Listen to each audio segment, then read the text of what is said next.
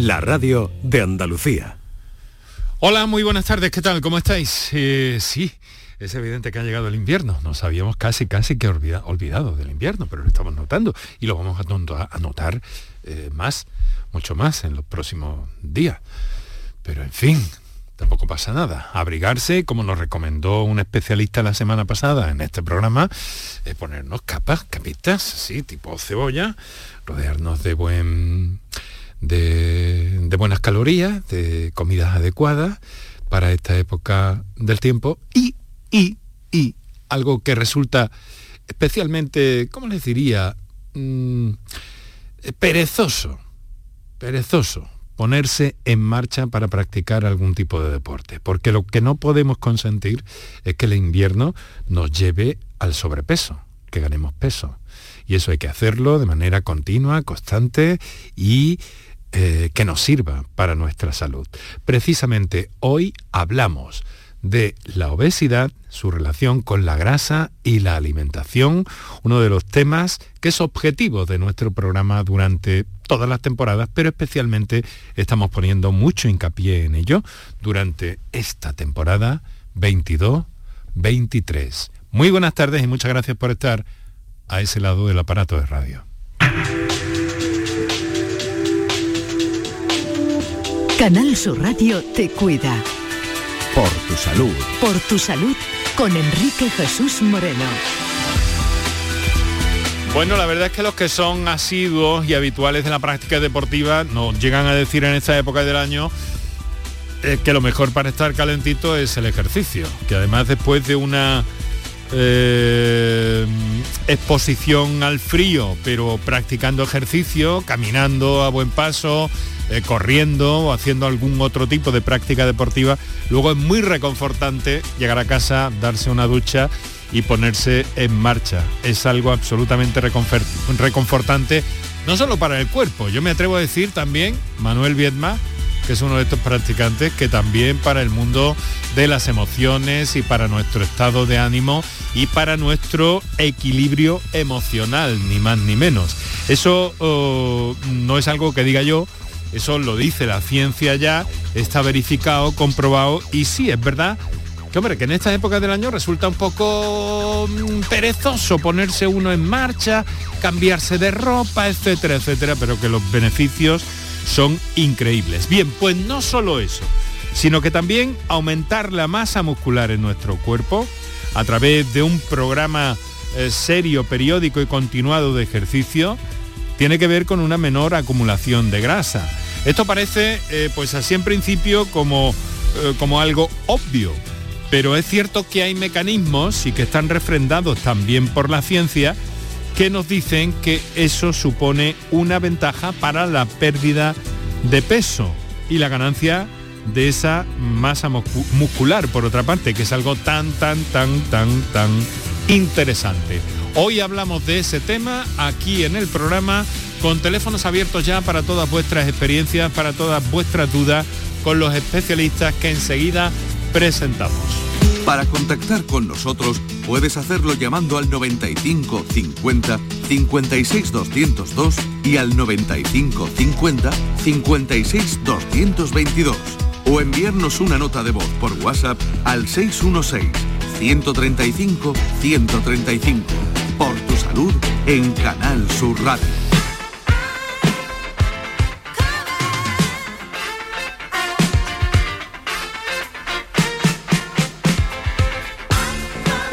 Bueno, afortunadamente también esta música que nos pone Manolo Viedma en el control de sonido, realización y ambientación musical en el día de hoy, pues tiene que ver mucho con la práctica de ejercicio, que digo yo, por una parte porque anima, esto en los auriculares, cuando uno va caminando, corriendo por ahí, anima. También para determinadas prácticas o disciplinas que se llevan a cabo bajo techo, en lugares cerrados, en los gimnasios nos estamos refiriendo, y que nos proporcionan un impulso extra a la hora de movernos, a la hora de ponernos en marcha. El ejercicio físico tiene un efecto beneficioso sobre eh, la composición de nuestro cuerpo y ayuda a reducir el índice de grasa corporal mala porque eso es algo que, nos va a sorprender hoy también. Hay una grasa corporal que puede eh, mm, eh, convertirse en músculo. si no me equivoco, al leer los, los estudios que hay al, al respecto. Por otra parte, el ejercicio físico aeróbico se asocia con una mejora en el consumo máximo de oxígeno, produciendo a su vez una mejora de la capacidad pulmonar y esto se traduce en una mayor capacidad para realizar esfuerzos, trabajos, para sentirnos bien. Respirar bien es fundamental para nuestras vidas. Para nuestras vidas, respirar bien es también pensar mejor.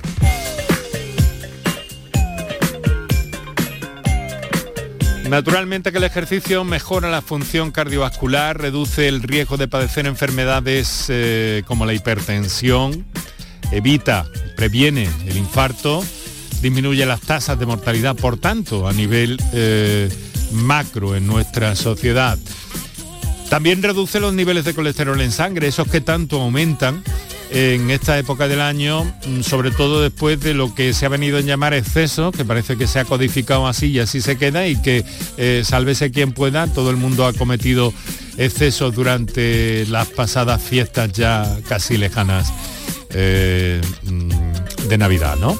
Además también mm, reduce, tiene efecto sobre la piel el ejercicio. El ejercicio eh, puede reducir los pliegues que se producen en la piel y, así eso hace que eh, se reduzca también la grasa corporal y puede reducir y mejorar la existencia de anormalidades asociadas a la obesidad como la sensibilidad a la insulina, la tolerancia o la intolerancia, mejor dicho, a la glucosa o el perfil de lípidos en nuestra sangre. De todo eso se habla, se estudia un grupo de profesionales eh, muy comprometidos con todo esto, comprometidos con su trabajo. Vamos a saludar en primer término al profesor Jonathan Ruiz, Universidad de Granada, Facultad de Ciencias del Deporte y miembro de la Sociedad Española para el Estudio de la Obesidad. Eh, profesor Jonathan Ruiz, muy buenas tardes. Hola, buenas tardes. Eh, nos acompaña desde nuestro estudio de, de Granada y en este caso eh, creo que también un buen practicante deportivo, ¿no, profesor? Así es, así es. Tratamos de predicar con el ejemplo. Doctor en esta disciplina y director y codirector de diversos eh, grupos de investigación de los muchos que hay en torno a este, a este fenómeno, a la, obesidad y cómo, y cómo reducirlo, cómo eh, evitar que esa mm, obesidad se produzca o si ya se ha producido, incluso también con el ejercicio reducirla, ¿verdad, profesor?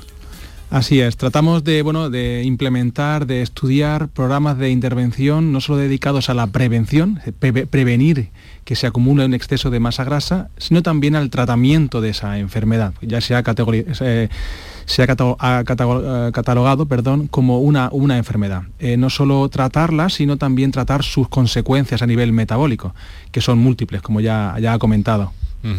¿Ejercicio y solo ejercicio? Bueno, eh, hay que acompañar el ejercicio de una dieta saludable, de una nutrición saludable. Eso no, no, hay, no cabe duda, no hay, no hay duda sobre eso. Eh, profesor, le acompaña su colega Francisco Amaro, que también está implicado en todo esto, Universidad de Granada, Facultad de Ciencias del Deporte. También pertenece, si no me equivoco, a la SEDO, ¿verdad? Francisco Amaro, buenas tardes. Hola, buenas tardes. Eh, el mejor remedio, el ejercicio. Sin duda, bueno, eh, el ejercicio, eh, como bien comentaba, combinado con bueno, la implementación de otros hábitos de, vida que bueno, a priori podrían parecer difícilmente modificables si se tratan todos por eh, separado y de forma radical, pero bueno, con una buena programación y una buena implementación paso a paso fácilmente conseguibles, ¿no? Esa es la clave, ¿no? Es decir, la, de alguna forma la disciplina en el sentido de la, eh, del, apego a este tipo de ejercicios controlados. Eh, diseñados específicamente, entiendo, incluso para cada persona, para cada situación. Aquí prácticamente estamos hablando casi casi de, de medicina personalizada, de alguna forma, ¿no? Eh, esa es la clave, yo creo que ha dado la clave, eh, personalizar, individualizar. Yo creo que el café para todo está muy bien, los mensajes de salud pública están, son muy importantes y tienen una labor fundamental, pero si queremos ir un poco más allá hay que personalizar y tratar de eh, poner en eh, poner la, intervención que queremos desarrollar de acuerdo a las circunstancias personales de cada, de cada uno. Esa es la clave. y, como bien comentaba mi, compañero, lo ideal es incorporar esos hábitos de estilo de vida saludables, que son, que son múltiples, en el estilo de vida, de, en el día a día de una persona y tratar de, ir modificando, hacer pequeños cambios en ese estilo de vida para que en última instancia eh, obtener grandes adaptaciones. Esa es la clave, que la, gente sepa incorporarlo en su vida diaria. Eso es. Lo que está claro es que la obesidad lleva a complicaciones eh, mm, muy serias muchas veces en nuestra vida, ¿no? Desde la, desde la diabetes, que luego puede degenerar en complicaciones. Por cierto, mañana dedicaremos el programa a la diabetes también. Pero porque es objetivo de nuestro programa durante este año, obesidad, diabetes y algunos otros. Pero quiero decir que Em, claro, eso es algo que está en nuestra mano. Es decir, que si eh, lo que eh, gastamos en medicina para evitar o para combatir una obesidad o determinadas eh, patologías, lo invirtiéramos, pues bueno, en una buena guía, en un buen diseño de una programación para la práctica deportiva, terminaríamos ahorrándonos dinero, tanto a nivel individual como a nivel social, me refiero. ¿Qué parece ese razonamiento? Sí, bueno, eh, nosotros siempre lo comentamos, vivimos en la sociedad del ya, de la inmediatez, y realmente no resulta muy complejo eh, pues crear ¿no? una pérdida de peso relativamente rápida. lo realmente relevante que sucede a continuación es que esa pérdida de peso se convierte en una reganancia ¿no? Eh, prácticamente automática si no se hace de la, de la, forma apropiada, si no se hace de la forma mm, individualizada, ¿no? que, sería la forma en la que debe hacerse, eh, de forma paulatina, incorporando estos hábitos de, vida y efectivamente eh, nos entra mucha prisa a la hora de, tratar, una vez que tenemos la, la enfermedad diagnosticada, una vez que tenemos esa enfermedad presente, ya sea la obesidad, ya sea el síndrome metabólico, ya sea la diabetes o cualquier otra enfermedad cardiometabólica. Eh, pero a veces no nos preocupamos lo suficiente de, la prevención y con estos pequeños cambios en el estilo de vida, muchos estudios lo ponen de manifiesto, eh, podríamos ahorrar mucho dinero en salud eh, pública y podríamos mejorar mucho la, calidad de vida de las personas. Vamos a ver, eh, vosotros habláis, eh, después de vuestra experiencia en el ámbito de la Universidad de Granada, contadnos un poco estas evidencias eh, disponibles que habéis tratado, que habéis publicado a través de la Sociedad para Española de Obesidad. Mm, y, qué, qué frutos ha dado, cómo habéis llegado a esa, a esa conclusión, porque tiene que ver con muchos aspectos que resultan casi como evidentes, como obvios, pero que luego en realidad pues tienen una, ciencia importante relacionada con las grasas, grasas buenas, grasas malas, el papel eh, metabólico del músculo, que es algo que muchas veces se ha ignorado. Eh, ¿Cómo habéis llegado a esa conclusión? A través de un programa de ejercicio se puede aumentar la masa eh, muscular y perder peso al mismo tiempo. Así es. Mire, uno de los últimos estudios que hemos hecho, que ha tenido una repercusión social eh, muy importante por sus resultados tan relevantes desde el punto de vista clínico y de salud pública, fue un estudio liderado por una doctoranda muy, muy buena, Almudena Carneiro, eh, donde lo que hacíamos era implementar un programa de estilo de vida dirigido a la pérdida de peso en personas que tenían obesidad y que eh, unido a la obesidad tenían un problema de apnea obstructiva del sueño. Tenía una obstrucción en las vías respiratorias que le eh, obligaba a utilizar una máquina, que es la CPAP, para poder respirar, poder dormir bien por la noche.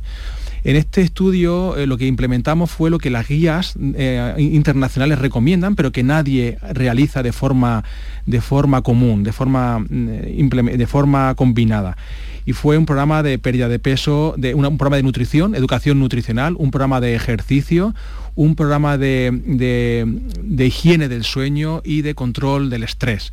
Eh, y de reducción del tabaco y del alcohol, por supuesto. Eh, el, programa solo duró ocho semanas, solo ocho semanas. La gente, las personas, los participantes perdieron de media 8 kilos, 7, 8 kilos, pero lo más importante es lo que decían los participantes. Decían que eran prisioneros, se sentían prisioneros de la máquina y después de la intervención un 45% de ellos dejaron de utilizar la máquina. El neumólogo no se lo creía, de hecho él confirmó algunos de los estudios de sueño, lo confirmó en el hospital, en el Hospital Virgen de la Nieve, que también participó en el estudio, sí. porque no se creían, creían que la apnea obstructiva del sueño era una enfermedad crónica. Sin embargo, haciendo las cosas como hay que hacer, implementando un programa de estilo de vida eh, enfocado a la pérdida de peso y a un cambio comportamental importante, en tan solo ocho semanas las personas fueron capaces de, la gran mayoría de ellas, de reducir o de eliminar el uso de la CEPAP. Pero esto no fue lo más importante, fíjense qué cosa más curiosa. Lo más importante fue, o la sorpresa que nos llevamos nosotros, en primer lugar, fue eh, cuando evaluamos a los participantes seis meses más tarde. Los llamamos, ya habíamos terminado la intervención, cada uno hizo lo que consideró y seis meses más tarde los llamamos de nuevo a filas y le hicimos unos análisis de, de, apnea del sueño, del sueño y también de parámetros de sanguíneos, parámetros de riesgo cardiovascular, perfil lipídico, presión arterial, diabetes, colesterol bueno, ¿no? diabetes uh -huh. y demás. Uh -huh. Y lo que vimos fue que habían mejorado todavía más. Es decir, seguían mejorando. ¿Y esto qué quiere decir? Esto quiere decir que el programa de ocho semanas había sido lo suficientemente fácil e impactante en sus vidas que estos pacientes habían sido capaces de incorporarlos en su estilo de vida diario. De tal forma que no solo habían mejorado tras ocho semanas, sino que seguían mejorando seis meses más tarde. Y de hecho ellos decían que habían sufrido una transformación tan importante que no tenían pensado, no pensaba, no pasaba por sus cabezas volver atrás. De tal forma que fijaros que eh, algunas veces cuando, cuando las cosas se hacen bien, los resultados son transformadores. Mejoramos la vida de las personas.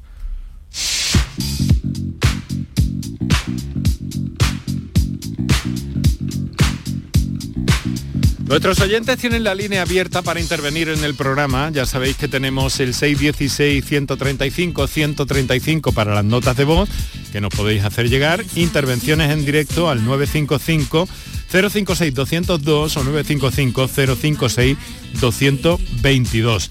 Nos acompañan los profesores eh, Jonathan Ruiz y Francisco Amaro, Universidad de Granada. Nos están dando cuenta de algo que, que, que se presenta casi casi como como una herramienta, eh, una herramienta hasta cierto punto, bueno, magnífica desde luego, pero yo me atrevo a decir que casi mágica, es decir, que aquí hay soluciones, que se han conseguido eliminar problemas incluso de, de diabetes, diabetes que ha desaparecido por ese ejercicio físico. Y todo eso, todo eso está muy bien. Pero entonces, ¿qué nos hace falta para implementar esto? ¿Cuál es eh, la clave? Tomar conciencia los ciudadanos, las autoridades, la propia, el propio sistema sanitario. ¿En qué momento estamos en todo ese, en toda esa maraña, por así decirlo, Jonathan? Bueno, la, eh, la, solución principal está en ponerse en manos de un profesional, eh, no cabe duda. Eh, al igual que cuando uno está, bueno, cuando quiere mejorar su salud, su forma física, en este caso cuando quiere implementar un programa de ejercicio para mejorar algún, mm, para mejorar su estado de salud, hay que ponerse en manos de un licenciado en ciencias del deporte, un graduado en ciencias del deporte, para que manipule para que le dé la medicina, el ejercicio que, que, sabemos que es medicina, para que manipule la, la, la, muchas de las variables que definen el ejercicio. Mm. El tipo de ejercicio, cuántos días a la semana, la intensidad a la que debe realizarlo, eh, que haga un, un, un, una, una, progresión de ese, de ese ejercicio y eso, y eso, es fundamental. Este, este profesional lo que va a hacer va a ser en primer lugar un diagnóstico de su estado de forma física y en, fu y en función de ese, ese diagnóstico pues va a programar pues las variables que comentaba, ¿no? Frecuencia, intensidad, tipo, tiempo, la duración del programa, cómo va a, qué, qué, volumen, qué cantidad tiene que realizar y la progresión del mismo. Esto es, esto es fundamental. Claro, si estamos hablando de un paciente, este programa, este profesional tiene que ir tiene, tiene, que trabajar de la mano de un, de un, médico, médico que supervise las actividades, todo el programa de ejercicio para, para, que se adecue a su estado de salud, su estado de patología, si es que la tiene, de una forma totalmente adecuada. Mm. Si en el equipo involucramos a un nutricionista, pues la parte de nutrición eh, también la tendremos resuelta y por último falta una pieza clave fundamental bajo mi punto de vista que es el psicólogo. El control emocional es fundamental, hay comportamientos poco saludables que no se no, no son capaces de ser modificados si no nos ponemos de nuevo en manos de un profesional. Esto es lo que hemos hecho nosotros, lo que estamos haciendo en nuestros estudios actualmente, porque bueno, sabemos que cuando el problema es multifactorial, la solución no es unidireccional, sino que tenemos que tratarlo desde un punto de vista multifactorial, multidisciplinar. Claro, porque mm, a menudo hay este tipo de situaciones, eh, un sobrepeso y entonces el, médico de primaria dice hay que moverse un poquito, hay que hacer ejercicio. Pero claro, era como cuando hace algunos años te decían, eh, tiene usted que nadar para evitar esas lesiones que tiene esqueléticas y demás. Y si no tengo técnica, ¿cómo me pongo a nadar si no tengo la técnica suficiente? Está pasando un poco esto ahora, ¿no? Pero por lo que me decís, eh, profesores, eh, aquí o te buscan la vida por tu cuenta o no hay nada que hacer. Bueno, al final eh, se trata un poco de, seguir las recomendaciones de actividad física que la propia Organización Mundial de la Salud, eh, bueno, pues acaba de, actualizar. De hecho, eh, tenemos un representante en ese consejo por parte de, nuestro grupo de, investigación, el profesor Francisco Ortega. Y estas recomendaciones dicen, efectivamente, que hay que cumplir un total de 150 a 300 minutos de actividad física a intensidad moderada de carácter aerobio, ¿no? Ese, ese famoso consejo de, de, salga usted a caminar eh, todos los días, de, 30 a 45 minutos a un ritmo alegre. Eh, pero fíjense que se pone mucho énfasis en la prescripción del entrenamiento de fuerza al menos dos días en, semana. Y es muy común, eh, excesivamente común bajo mi punto de, vista, ver a, muchos pacientes que sufren de obesidad eh, bueno, eh, en un gimnasio, en una cinta, corriendo o en una bicicleta, tratando de acumular mucho volumen de, entrenamiento sin controlar otras variables muy importantes también por parte de la programación del entrenamiento deportivo, como pueden ser eh, la frecuencia, la, intensidad o la densidad de entrenamiento, sin hacer entrenamiento de, fuerza. Y bueno, cuando uno se acerca y les pregunta a estos pacientes el por qué hacen, hacen esto, ellos tienen en la cabeza siempre la, idea de, bueno, esto es lo que más kilocalorías ¿no? Van a, va a gastar este tipo de, trabajo. Y eh, en este contexto, el entrenamiento de fuerza ya se ha superado mucho esa concepción de yo hago entrenamiento de fuerza con fines estéticos, ¿no? Para estar... Eh, entrenamiento de fuerza estaríamos hablando de máquinas, de pesas, de todo este tipo de aparatos, ¿no? Sí, pero no, exclusivamente. Se puede, se puede entrenar con, eh, con peso libre, se puede entrenar con mancuernas, se puede entrenar con barras, pero también puede entrenar uno con su propio cuerpo corporal sin ningún tipo de, problema. Eso es. Hay que saber hacerlo correctamente, eso sí siempre bajo la supervisión y, prescripción de un, profesional cualificado. Y es que este entrenamiento de fuerza no solamente induce un gasto calórico importante, que también, sino que eh, también aumenta la masa, la masa muscular. Y la masa muscular eh, tiene una contribución importantísima en lo que nosotros llamamos el gasto metabólico en reposo. El gasto metabólico en reposo es la, cantidad de energía que necesita nuestro organismo ¿no? para mantener sus funciones, para mantener la, llamada homeostasis en condiciones de, de reposo. ¿no? Y, este se ve incrementado de forma muy importante, de forma paralela al incremento de la masa muscular. Entonces, no es lo mismo, ¿no? un individuo que pesa 70 eh, kilos y tiene pues un alto porcentaje de masa muscular que un individuo que pesa 70 kilos y tiene un bajo porcentaje de masa muscular. El gasto energético en reposo es totalmente distinto. O sea que hay una interacción ahí compleja, eh, pero maravillosa, porque además dicen ustedes, cuando se activa el músculo, dice el profesor Jonathan Ruiz en concreto, cuando se activa el músculo eh, a través del ejercicio, se incrementa el gasto energético y favorece la movilización y utilización del tejido adiposo. Y eso como, solo como titular. Pero es que además se generan una serie de moléculas que se llaman miocinas que que se llevan a todos los músculos y tejidos del cuerpo eh, positivamente, con un efecto positivo, ¿no?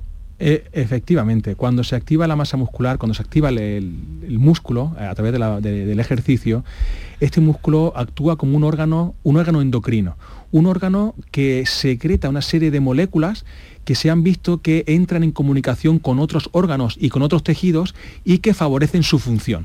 En el caso del tejido adiposo, lo que hace es incrementar la, la lipólisis o la rotura para que la gente lo entienda, la rotura de, esos, de esas células, de esos adipocitos, de esas pequeñas moléculas de grasa.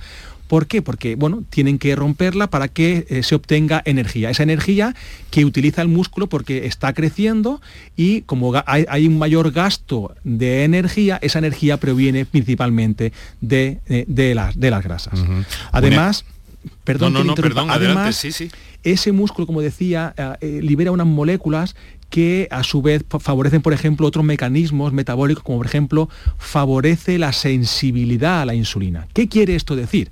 Esto quiere decir que las células de los órganos periféricos se vuelven más amigables a esa hormona insulina que es la principal responsable de captar la glucosa que hay en la sangre e introducirla dentro de esos órganos periféricos. Si la hormona insulina encuentra en esas células periféricas esos receptores, se encuentra esas puertas abiertas, esas células se vuelven más amigables a la acción de la insulina y esa insulina coge la glucosa de la sangre y la mete dentro de los órganos periféricos, ¿qué va a ocurrir con el nivel de glucemia, nivel de glucosa en sangre, que va a disminuir, que es justamente lo que deseamos, lo que desean los endocrinos eh, hacer con sus pacientes que tienen problemas de glucosa alta en sangre. Es decir, que la función del, del músculo es fundamental, no solo como regulador del gasto energético para consumir más energía eh, para mantener nuestras constantes vitales en funcionamiento, sino también como órgano endocrino que se comunica con otros tejidos, con otros órganos, ejerciendo funciones muy, muy importantes para nuestra salud. Qué interesante. Y ven ustedes, ven nuestros oyentes, escuchan, mejor dicho, que estamos hablando con razones y profesores de peso, Universidad de Granada, profesor Jonathan Ruiz, profesor Francisco Amaro, que nos están dando unas explicaciones quizá algo complejas en algún momento, pero conviene que nos enteremos y que esto no sea aquello del haga usted deporte, sino ir un poco más allá. Tenemos que detallar muchas cosas y escuchar a nuestros oyentes, que ya se están manifestando, por cierto. Y vamos a recordar ahora los teléfonos eh, para participar en el programa, un par de minutos de publicidad para nuestros anunciantes y enseguida entramos en materia también con los oyentes y con más cosas que queremos saber de nuestros invitados de esta tarde. Para contactar con nosotros puedes hacerlo llamando al 95 50 56 202 y al 95 50 56 222 o enviarnos una nota de voz por WhatsApp al 616 135 135 por tu salud en Canal Sur Radio. El resumen de la jornada con la última hora del deporte, la economía y el análisis lo tienes en el Mirador de Andalucía. De lunes a viernes desde las 7 de la tarde con Natalia Barnés. Más Andalucía, más Canal Sur Radio.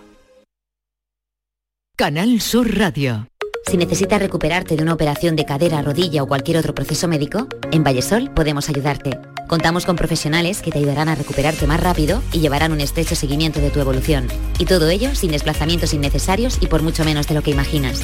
Infórmate en el 924 24 25 o en vallesol.es. Vallesol, la residencia que te mereces. Pero Pepe, Carmen, qué guapísimos estáis. Tenéis la piel perfecta. Sí, hemos ido a Clínica Doctor Ortiz y nos ha aconsejado lo mejor para los dos. Nos han transmitido seguridad y confianza. Son muy completos. Tratamientos de arrugas, rellenos faciales, láser, cirugía plástica, injertos capilares, ginecología. Pide tu cita gratuita en Clínica Doctor Ortiz y siéntete segura en tu clínica estética de confianza. Pacientes reales, belleza natural. Bienvenidos a Sacaba. Mil metros de electrodomésticos con primeras marcas. Grupos Whirlpool, Bosch y Electrolux. Gran oferta. Microondas Whirlpool de 20 litros con grill antes 129 euros. Llévatelo ahora por solo 79 euros. Y de 25 litros y 900 vatios con grill antes 179 euros. Llévatelo ahora por solo 99 euros. Y solo hasta fin de existencia. Solo tú y Sacaba. HLA Santa Isabel pone a tu disposición la unidad de traumatología y ortopedia especializada en pediatría, columna, hombros y codo, muñeca y mano, cadera, rodilla, tobillo y pie. Con guardias localizadas las 24 horas y los últimos tratamientos en prótesis. Consúltanos en el 954-570004 o en Luis Montoto 100. HLA Santa Isabel. Contigo cuando más nos necesitas.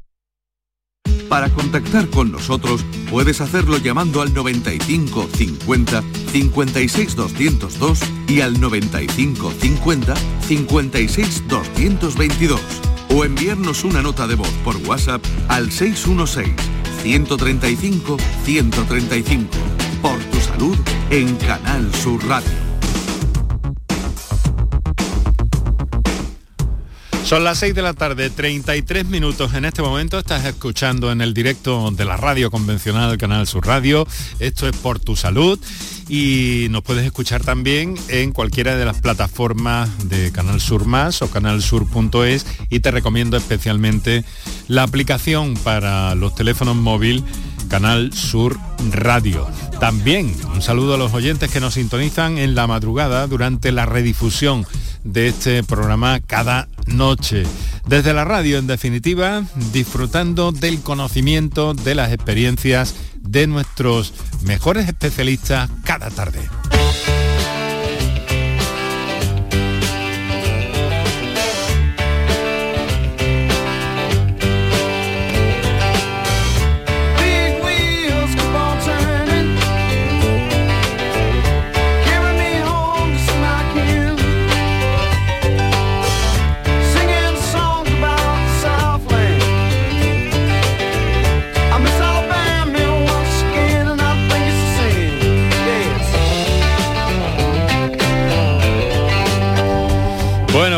Todo un clásico de la música popular del siglo XX.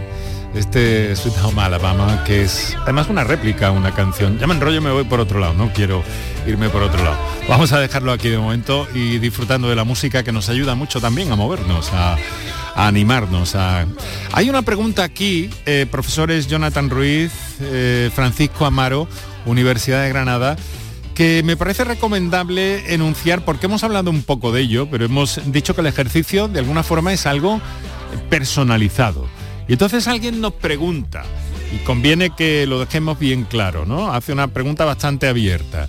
¿Caminar a paso normal, caminar a paso rápido o correr? ¿Qué es más beneficioso para la salud? A ver, ¿cómo vamos con esto? Bueno, como siempre tenemos que hacer una evaluación previa del estatus de condición física que tiene esa, persona.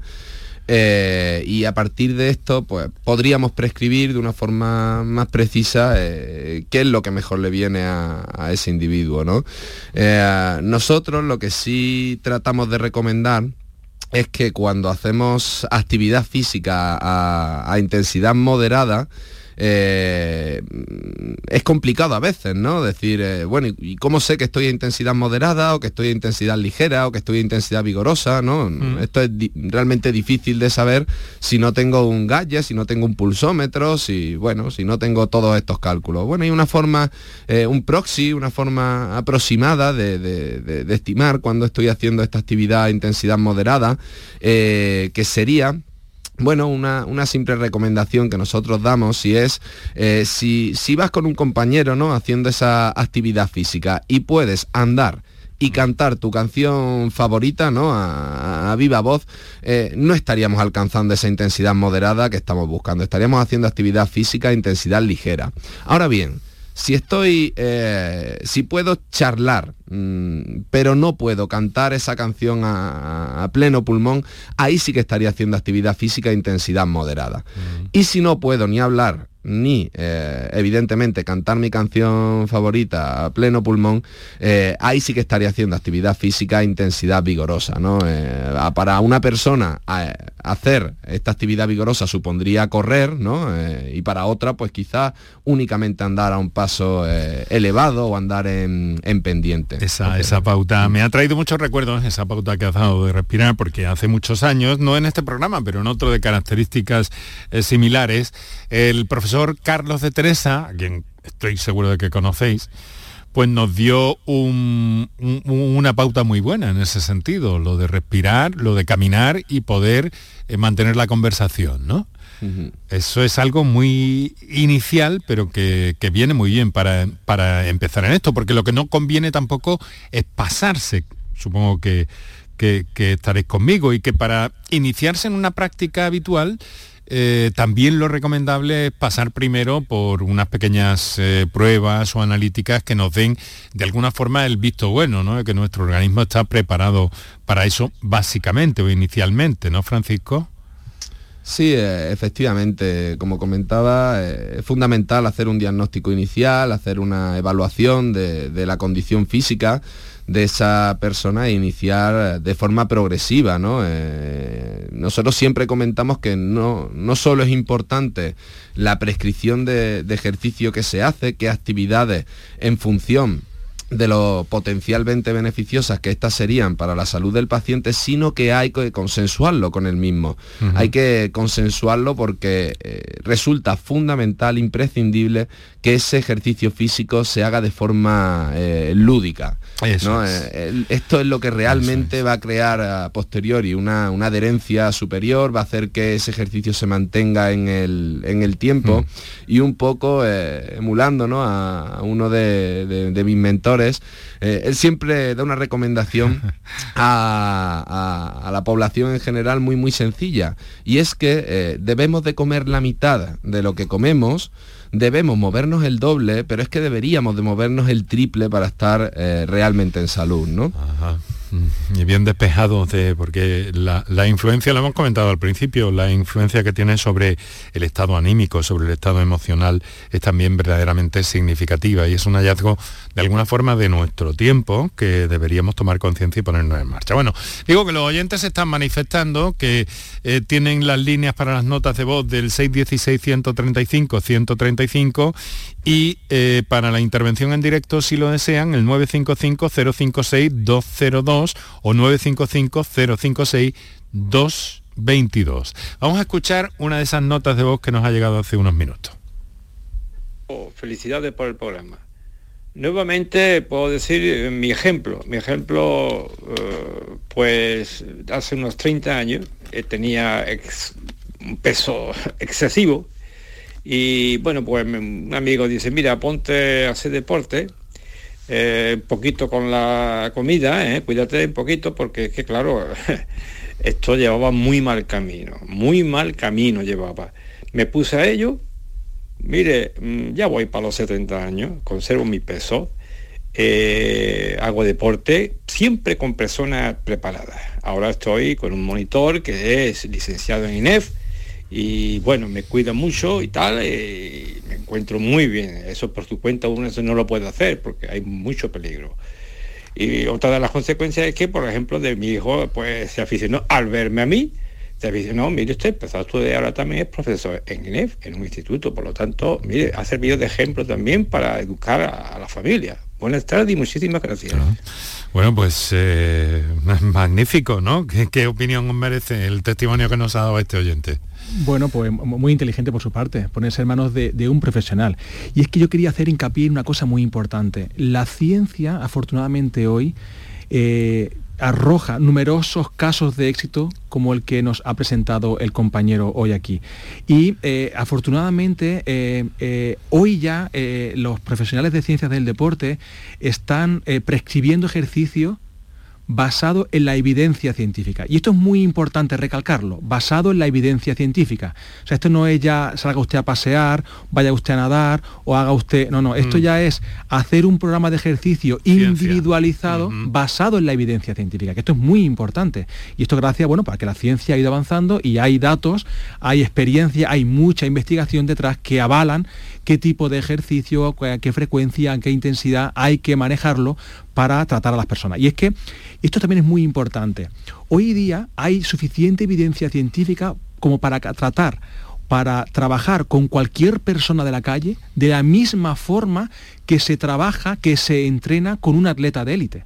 O sea, tenemos a, a disposición el conocimiento suficiente mm. para programar hacer programas de ejercicio con personas de la calle de la misma forma que lo hacemos con un atleta de élite. Pero es que es muy importante que así sea esto, porque con un atleta de élite si nos equivocamos, ¿qué ocurre? Que no alcanza la medalla. Pero con una persona que tiene alguna patología o que quiere mejorar su salud, si fallamos, el ejercicio que es medicina, si no lo utilizamos de forma adecuada, se puede volver en nuestra contra. puede tener efectos adversos muy con consecuencias muy graves. Y de hecho, los, fisioterapeutas lo están notando, ¿no? Aquella gente que se pone a correr de forma indiscriminada, sin un control, pues terminan, eh, no terminan la carrera y lo que terminan es en el fisioterapeuta. Mm, claro, claro, una una solución, entre comillas, eh, pasiva de alguna forma, ¿verdad? Y eso es algo que, que nos interesa mucho. Tengo aquí un mensaje que me parece muy interesante. Vamos a ver, se lo voy a, leer porque nos ha llegado también en forma escrita. Buenas tardes, tengo 63 años, estoy bien, no tengo grandes problemas de salud, pero no hago mucho ejercicio. ¿Ustedes creen que vale la pena empezar a hacerlo ahora algo que es algo que francamente me resulta aburrido? Bueno, me parece interesante esta intervención, porque además podemos ampliar un poco la pregunta, ¿no? ¿Ejercicio a cualquier edad, profesores? Absolutamente sí. Eh, bueno, el hecho de no haber practicado ejercicio físico durante unos años o, unas décadas no eh, te exime de los potenciales beneficios que podría tener el ejercicio eh, sobre la salud. Se puede estar bien o relativamente bien, como mm. bueno, comentaba una, esta oyente, pero se puede estar siempre mejor.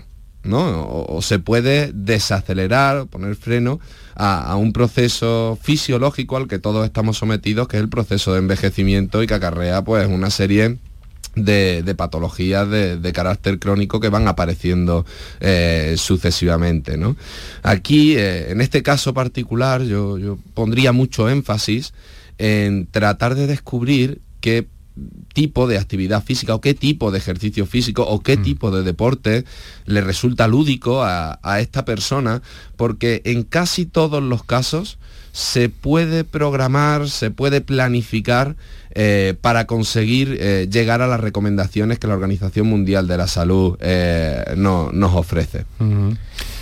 Bueno, si me permite, adelante, quería, complementar la respuesta de mi compañero con un, ejemplo claro, porque algunas veces las cosas se entienden también muy bien con, ejemplos. Nosotros hicimos un estudio con un grupo de población mm, un poco particular. Eh, lo hicimos con nonagenarios han, escuchado ustedes bien, con personas con 90 años o más, que vivían eh, en residencias, eh, eh, eran personas institucionalizadas.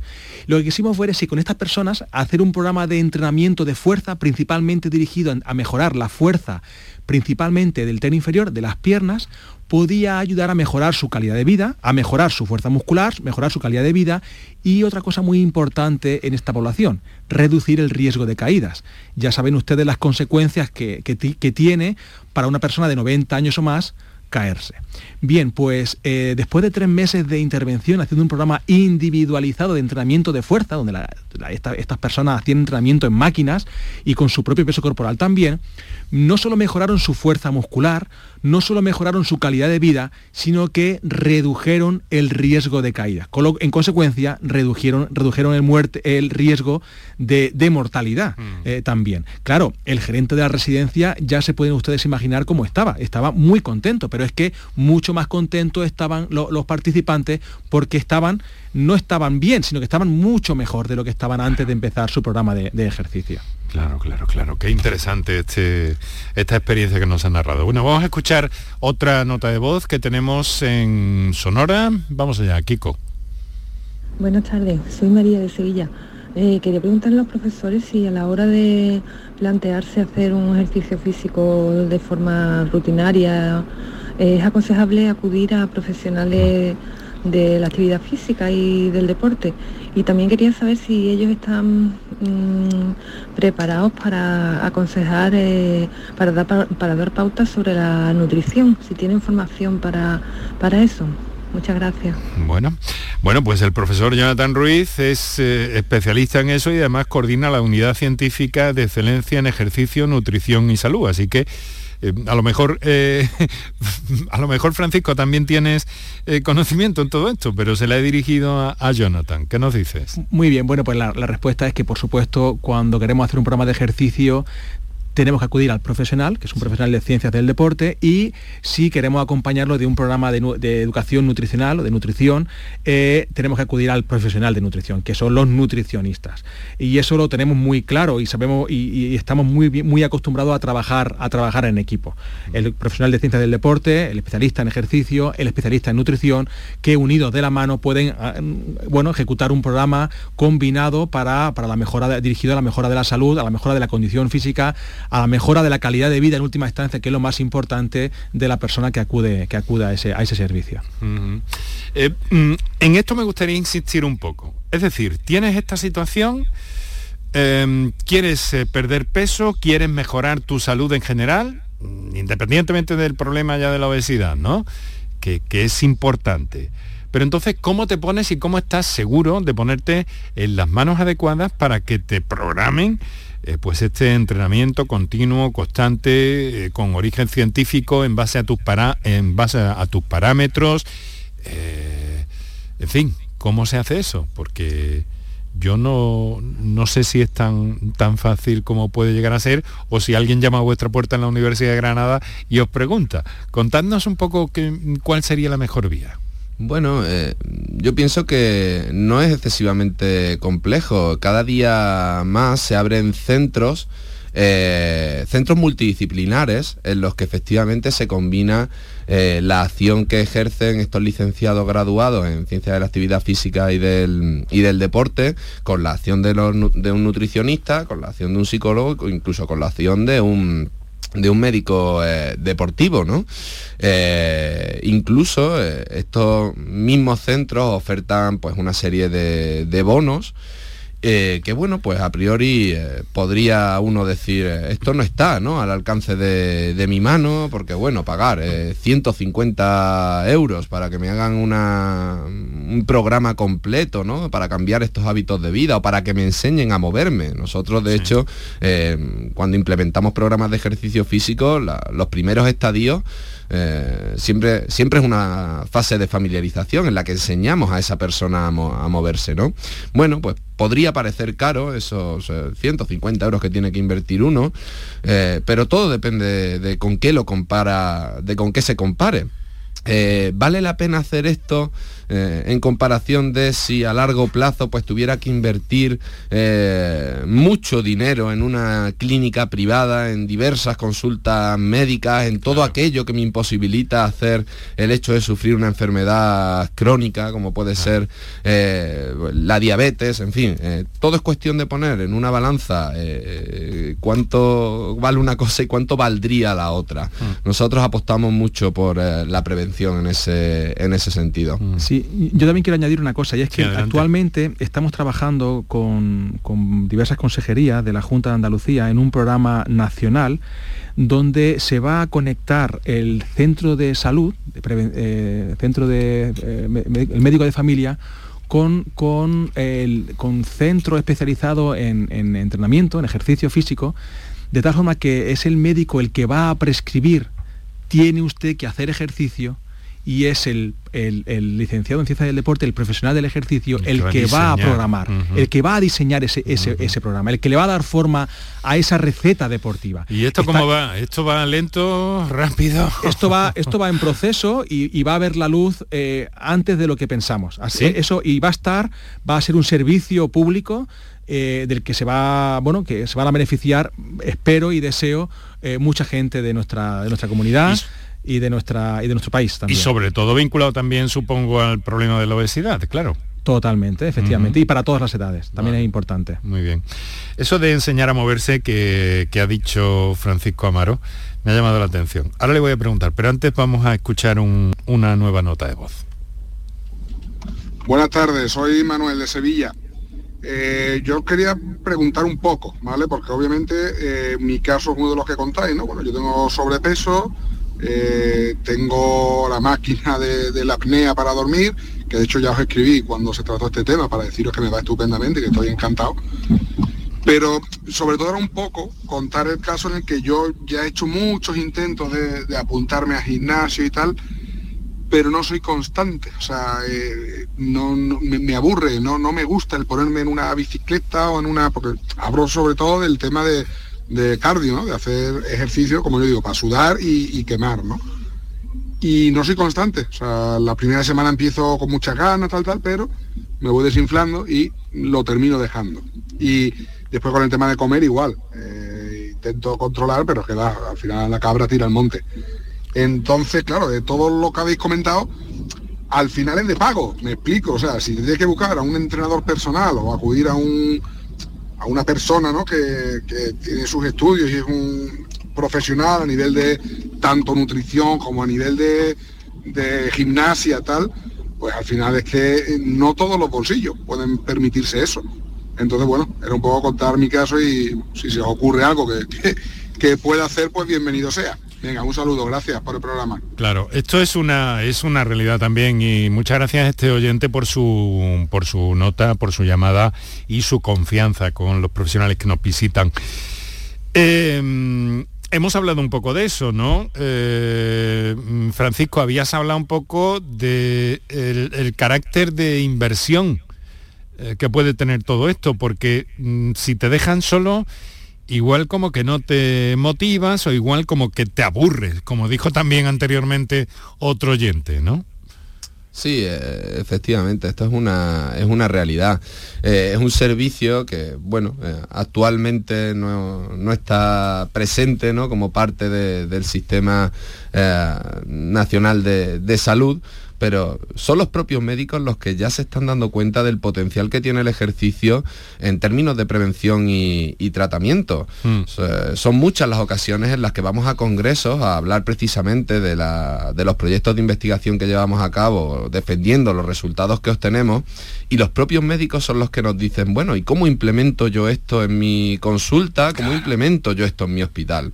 Eh, y, es en esta línea, ¿no? Donde estamos haciendo eh, estos esfuerzos por sacar adelante el proyecto de la mm, de la receta deportiva, esa prescripción por parte del médico, pero diseño por parte del eh, graduado licenciado en ciencias de la actividad física, que tan importante consideramos que es y que tanto bien puede hacer al, resto de la población. El hecho de que, bueno, ese consejo en relación a actividad física, ejercicio físico, lo hicieran a veces eh, los enfermeros y las enfermeras, pues bueno, podría no ser eh, todo lo preciso y todo lo bueno eh, que sería si lo hiciera pues un profesional en esta línea. Mm. Entre otras cosas porque tiene también mucho, mucha carga de trabajo en ambos, en ambos estamentos, en la enfermería y en la, en la medicina. Absolutamente.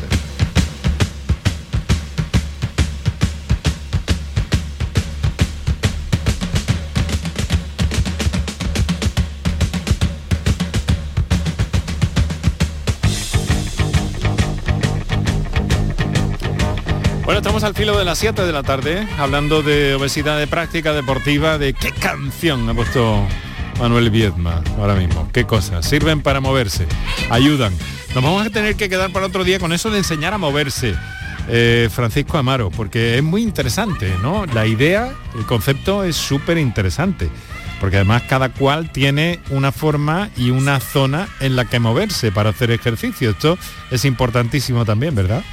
Totalmente. El hecho de, por ejemplo, eh, ponernos a hacer eh, entrenamiento de fuerza eh, pues sin ningún tipo de conocimiento o, base, a veces puede no solo no ser beneficioso, sino ser perjudicial para la salud de la persona que, lo hace. si esa persona no sabe realizar correctamente un patrón de movimiento concreto, bueno, lo que es una sentadilla, lo que es un peso muerto, lo que es un, lo que es un empuje o lo que es una tracción, eh, bueno, pues puede llegar a lesionarse, puede llegar a, dañar eh, estructura musculoesquelética y, y, al final es peor ¿no? el remedio que la, que la enfermedad. Por tanto, nosotros sí que abogamos por ese, por ese inicio en la actividad deportiva y el ejercicio físico eh, por parte del especialista que enseñe a moverse al, al paciente o al individuo. Profesor Francisco Amaro, muchas gracias. Profesor Jonathan Ruiz, no tenemos tiempo para más. Eh, eh, lo importante que nos deje brevemente, en segundos, un mensaje motivador para las personas con obesidad que pueden perder peso a través de el ejercicio, que era el parámetro con el que iniciamos el programa. Venga, eh, tómese una pastilla de ejercicio todos los días y recuerde que algo es siempre mejor que nada y que más es mejor que menos. Adelante y mucho ánimo. Magnífico, me quedo con eso de la pastilla de ejercicio, profesor. Ha sido estupendo. Universidad de Granada, Facultad de Ciencias del Deporte. Ejercicio, ejercicio, ejercicio, movimiento, movimiento, movimiento, movimiento, movimiento. Muchísimas gracias por acompañarnos, dedicarnos este trocito de, de la tarde en su agenda para hablar de ejercicio, obesidad y bienestar en general, que es lo más importante de todo esto. Hasta la próxima, muchas gracias. Un abrazo, muchas gracias. Gracias también eh, a Paco Romero Comunicación que nos ha orientado para eh, contactar con nuestros especialistas de esta tarde. Gracias a Kiko Canterla en la producción, Antonio Martínez y Sebastián López en el control de sonido, Manuel Viedma en la coordinación y realización. Os habló encantado Enrique Jesús Moreno. Hasta mañana. Mañana diabetes, control de la diabetes, por favor. Canal Sur Radio, la radio de Andalucía. Este 2023 escribe tu propia historia con Social Energy. Toma la mejor decisión del año e instala paneles solares de primeras marcas con hasta 25 años de garantía. Ahorra hasta el 90% de tu factura de luz e ilumina tu hogar noche y día con nuestras baterías. Pide tu estudio gratuito y aprovecha las subvenciones disponibles 955 44 11 11 y socialenergy.es. La revolución solar es Social Energy. Úbeda, cuna del renacimiento andaluz y patrimonio de la humanidad. Hoteles con encanto en lugares increíbles. Adéntrate en el renacimiento del sur de España, donde disfrutar de un turismo con unos servicios al visitante de excelencia. Sumérgete en su historia. Úbeda. Ven, te sorprenderá.